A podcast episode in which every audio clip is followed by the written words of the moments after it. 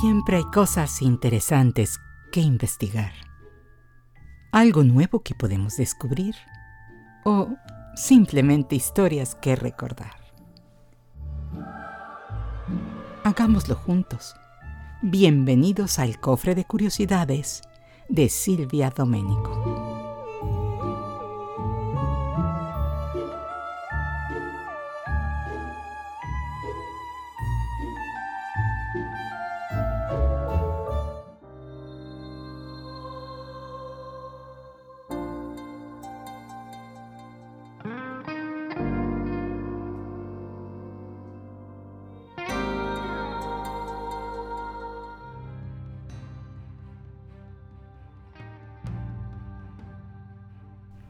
Bueno o malo, blanco o negro, el lado de la luz o de la oscuridad. Son algunos calificativos que damos a los héroes o villanos en diversas situaciones de la vida real o ficticia, en diversas manifestaciones artísticas. Pero en realidad esta separación no es ya tan dogmática, y en muchos casos dudamos de los excesivamente buenos o incluso sentimos simpatía por algunos villanos, como lo refleja el estudio publicado en la revista Psychological Science en el año 2020. Este atractivo es mayor si encontramos algunas similitudes con los personajes de ficción, porque de acuerdo con esta investigación, al no ser reales, actúan en la mente como un refugio seguro, mediante el cual podemos identificarnos, pero sin amenazar nuestra autoimagen, lo que no sucede abiertamente con los villanos de la vida real. Los autores de este trabajo son Rebecca Krause y Derek Rucker de la Universidad Northwestern, quienes comentaron que cuando nos sentimos protegidos por el velo de la ficción, parece que hay algo atractivo en tener similitudes con un villano. Por ejemplo, la gente que se ve a sí misma como tramposa y caótica puede sentirse atraída por el personaje del guasón o Joker en las películas de Batman. Mientras que una persona que comparte el intelecto y la ambición del Lord Voldemort puede sentirse más atraída por ese personaje de la serie de Harry Potter. En la literatura y el cine hay infinidad de villanos. Hemos seleccionado algunos para comentar aquí en Cofre de Curiosidades, pero creo que lo haremos en dos programas, iniciando con los personajes que en apariencia tienen características físicas normales y dejaremos para la siguiente ocasión aquellos que se ven Mm, definitivamente diferentes.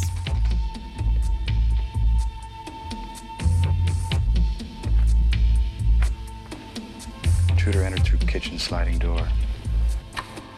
Nationwide victims. Yeah, this is Will Graham of the FBI. One killer. El escritor Thomas Harris crea a uno de los asesinos seriales más terroríficos de la literatura el doctor Hannibal Lecter, un exitoso psiquiatra que es inteligente y muy sofisticado, tanto que este psicópata es además un caníbal. La primera novela en la que lo conocemos es Dragón Rojo, de 1981, que fue adaptada al cine como Manhunter, dirigida por Michael Mann, con Brian Cox como Lecter.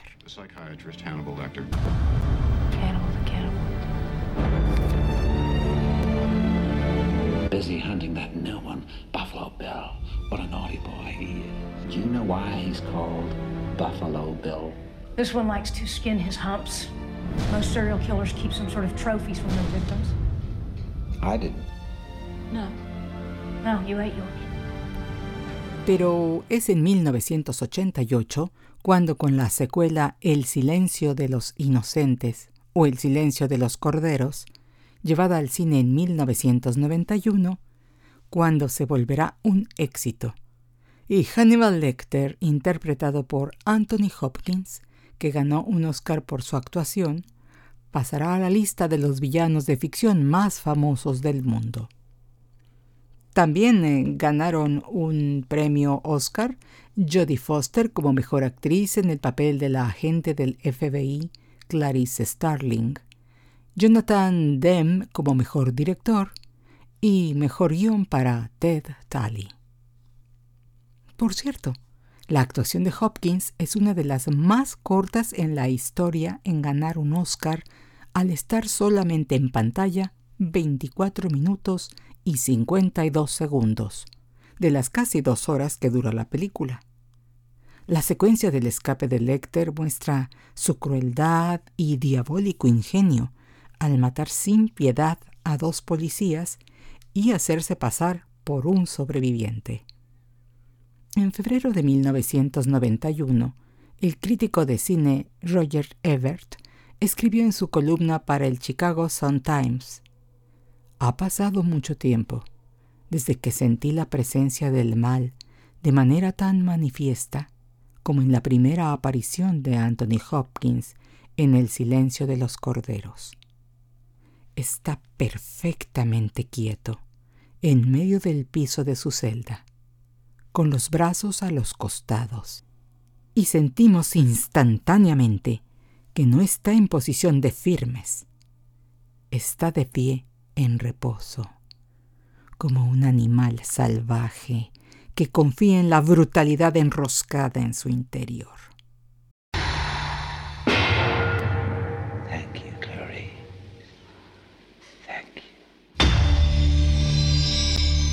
Basada en la novela Hannibal, que trata de las acciones de Lecter, que reaparece en Italia en 2001, se estrenó la película protagonizada de nuevo por Anthony Hopkins en el papel de Hannibal Lecter. Y debido al éxito de ambas cintas, en 2002 se realizó otra versión de Dragón Rojo, protagonizada también por Anthony Hopkins. El actor danés Mats Mikkelsen también ha interpretado a Lecter en la serie de televisión Hannibal. Here we have a quiet little motel, when in fact it has now become known as the scene of the crime. You have a vacancy? Oh, we have 12 vacancies. You know, this is the first place that looks like it's hiding from the world. I think that we're all in our private traps, clamped in them. El trastorno de identidad disociativo de personalidad, que es descrito como la existencia de una o más identidades o personalidades en un individuo, es el caso de Norman Bates, villano que fue creado por el escritor Robert Bloch en su novela Psicosis de 1959. Su enfermedad mental ocasiona que Bates asuma la identidad de su madre, a quien asesinó junto con su amante y a los huéspedes que llegan a su motel. En 1960 se realizó la versión cinematográfica de Psicosis con Anthony Perkins como Norman Bates, dirigida por Alfred Hitchcock, quien realizó una de las escenas más recordadas en la historia del cine con el asesinato de Marion Crane en la ducha en el cual la desnudez y la violencia no son explícitas, más bien se sienten.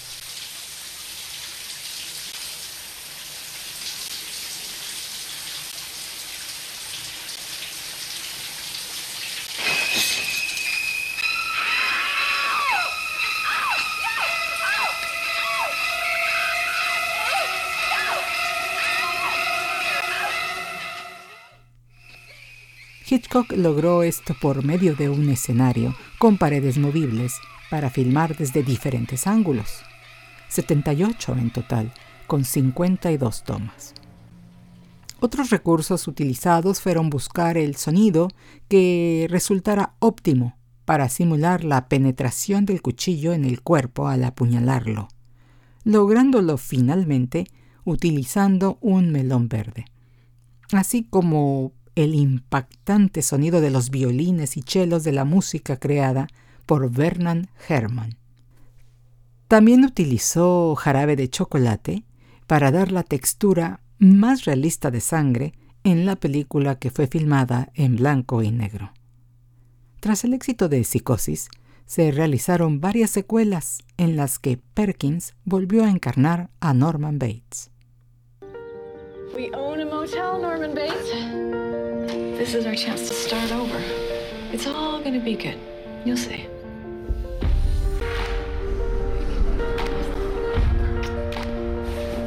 I've been waiting for you. Mom, come on, sit down. Just eat your dinner. Mother! You said you wanted me to have a life here. This is how you have one. Norman, I'm just looking out for you. As long as we're together, then nothing bad can really happen. Right, Norman?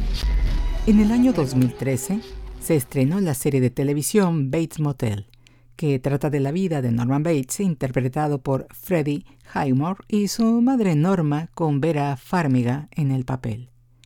Esta serie, que duró cinco temporadas, se desarrolla previo a los hechos de la cinta Psicosis, pero en un escenario actual. Sin embargo, como homenaje a Hitchcock, reconstruyeron el set original con su decoración, conservando la particularidad, el estilo de los años 50. Looks so soft. I don't think I can control myself.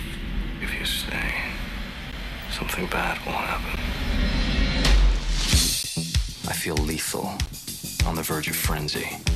I think my mask of sanity is about to slip.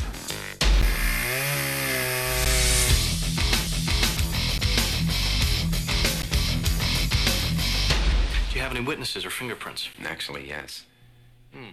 Patrick Bateman es otro villano de ficción, protagonista de la novela American Psycho, de Bret Easton Ellis, que está contada en primera persona y situada en Manhattan en los años 80.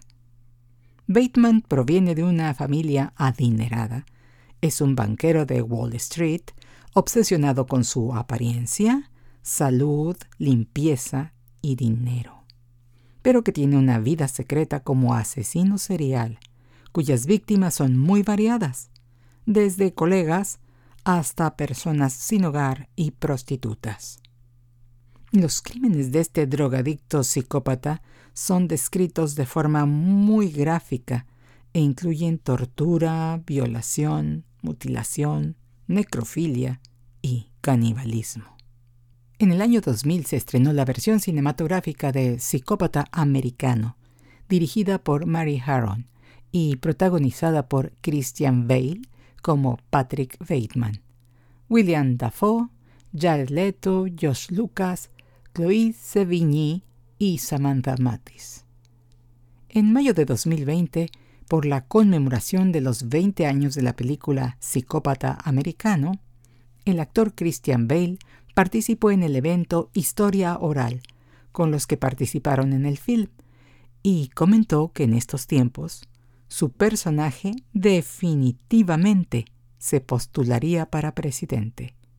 Se supone que Bateman es un banal narcisista que cree totalmente las lecciones de Donald Trump de los años 80 en su libro El arte de la negociación. I told you. Benny. Bring me everyone. What do you mean, everyone? Tráeme a todos. ¿Qué quieres decir con todos? Y el corrupto agente de la Administración de Control de Drogas Norman Stanfield responde gritando, ¡Todos! Él es el villano de la película León, el profesional o el perfecto asesino de 1994. Esta es quizás una de las mejores actuaciones de Gary Oldman, actor que interpreta a este personaje en la película de 1994 dirigida por Luc Besson. Stansfield es además un sociópata y psicópata que se entera que uno de sus empleados ha estado adulterando y robando parte de la cocaína que trafica, Mata entonces a toda su familia. Bueno, casi a toda, porque Matilda, interpretada por Natalie Portman, toda una revelación en su debut cinematográfico a los 13 años, que se esconde en el departamento de su vecino y asesino a sueldo León, quien es representado por el actor francés Jean Reno. My family was shot down by DEA officers. Three kids here. One of them is missing. Find her. Please open the door. Please. From the director of La Femme Nikita. If you don't help me, I'll die tonight. I can feel it. An innocent girl with no one else to turn to. What exactly do you do for a living? Cleaner. You mean you're a hitman? Assassin. I need you to help me, Leon. I want to get those dirtbags who killed my brother. Matilda pide a León que le enseñe a matar para vengarse del asesino, y mientras avanza la cinta vemos que León realmente tiene un buen corazón y que Norman Stansfield es un terrible villano. Su apariencia física es descuidada, usa siempre un traje beige, es aficionado a la música clásica, consume una droga no identificada en forma de cápsula y sus reacciones son impulsivas, violentas e inesperadas. Let me ask you something. What's the most you ever lost in a coin toss? Look, I need to know what I stand to win. Everything. Just call it friendo.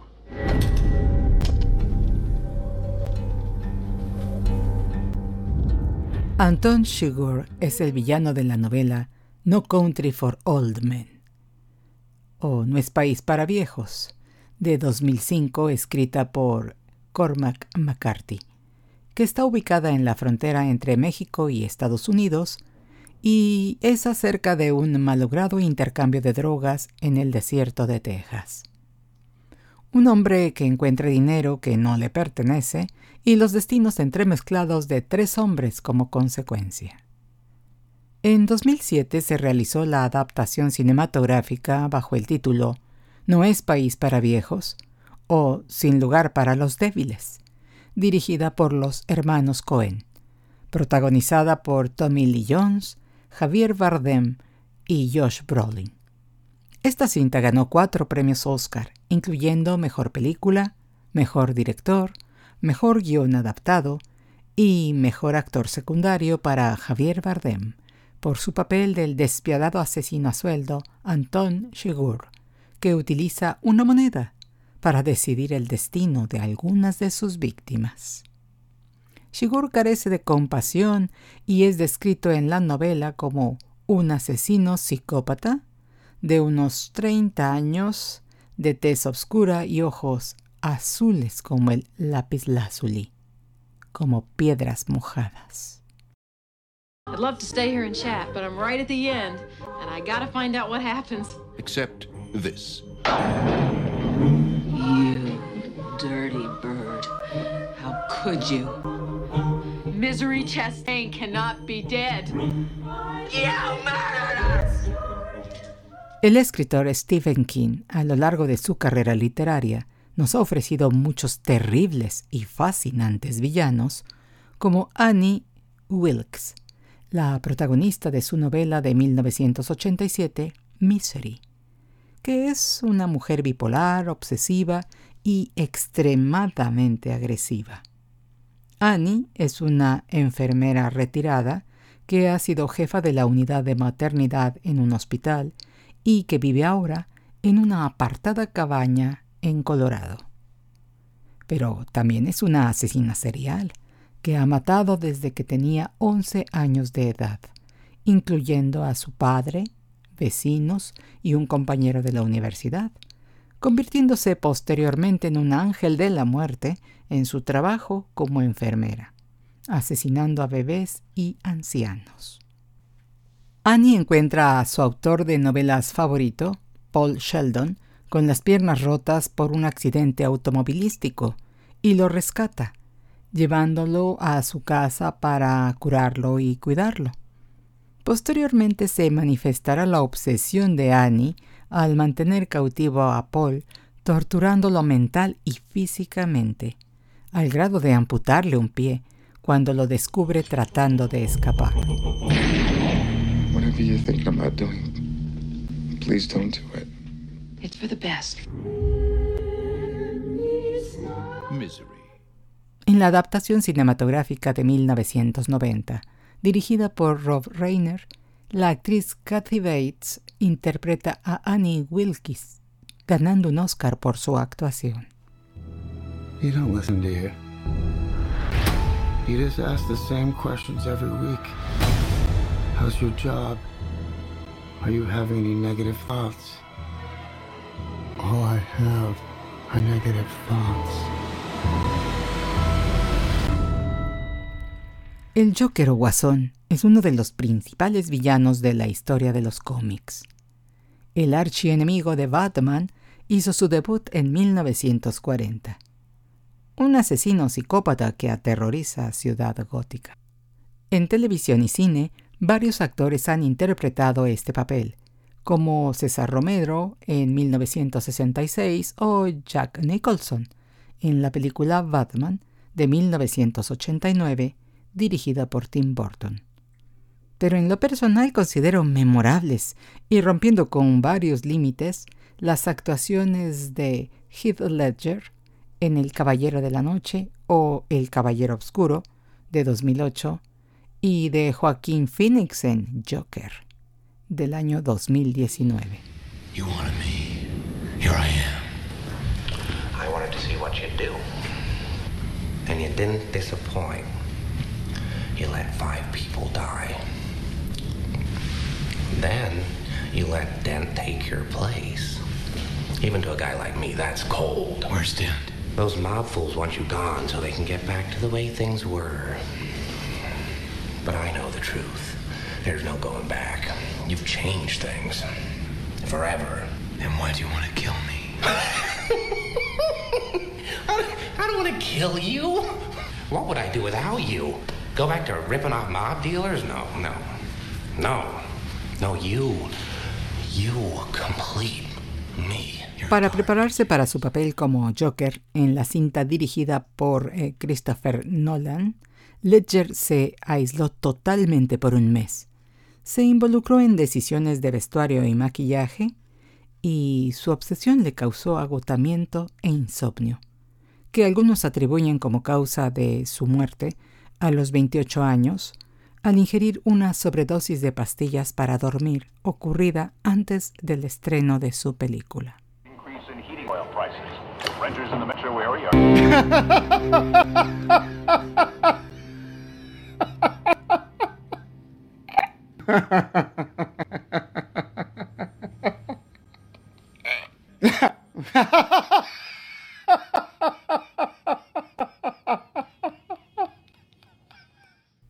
Por su parte, en la cinta Joker, dirigida por Todd Phillips, se trata de conocer las motivaciones y antecedentes en la vida del personaje Arthur Fleck, un comediante empobrecido que la sociedad no toma en cuenta y que padece del trastorno psicológico pseudo-vulvar que le hace reír descontroladamente en momentos inapropiados.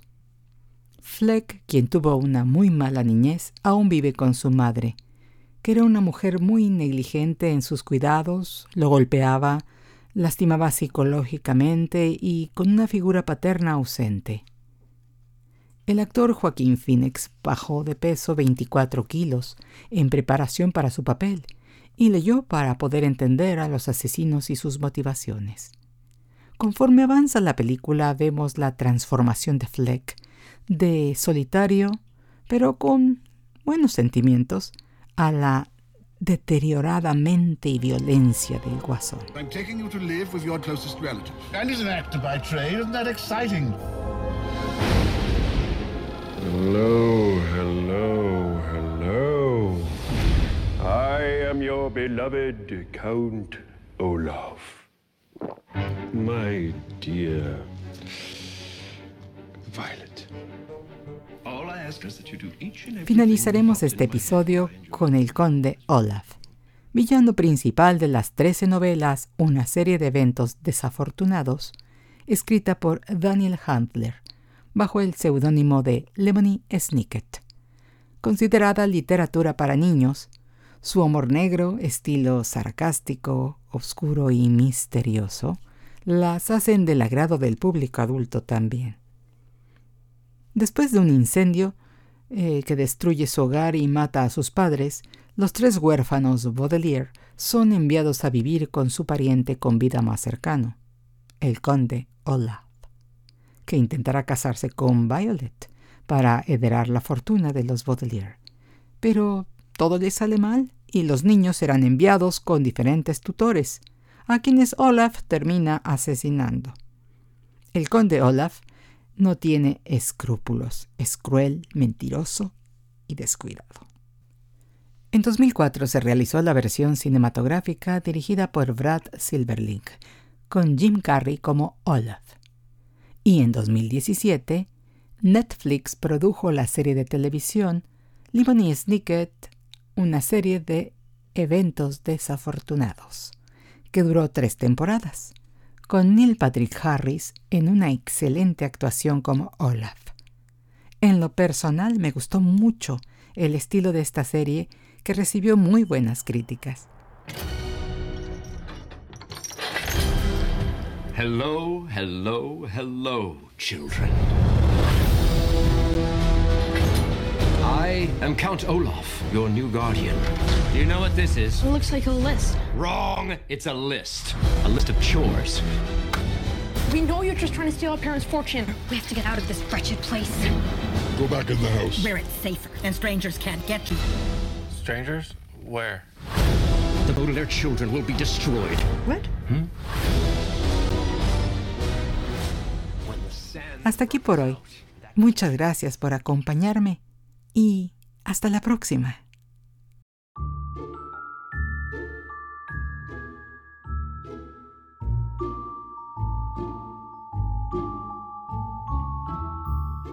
Porque siempre hay cosas interesantes que investigar, algo nuevo que podemos descubrir o simplemente historias que recordar. Gracias por acompañarme en el cofre de curiosidades de Silvia Domenico. Recuerda, expande tu conocimiento, sé curioso y hasta la próxima.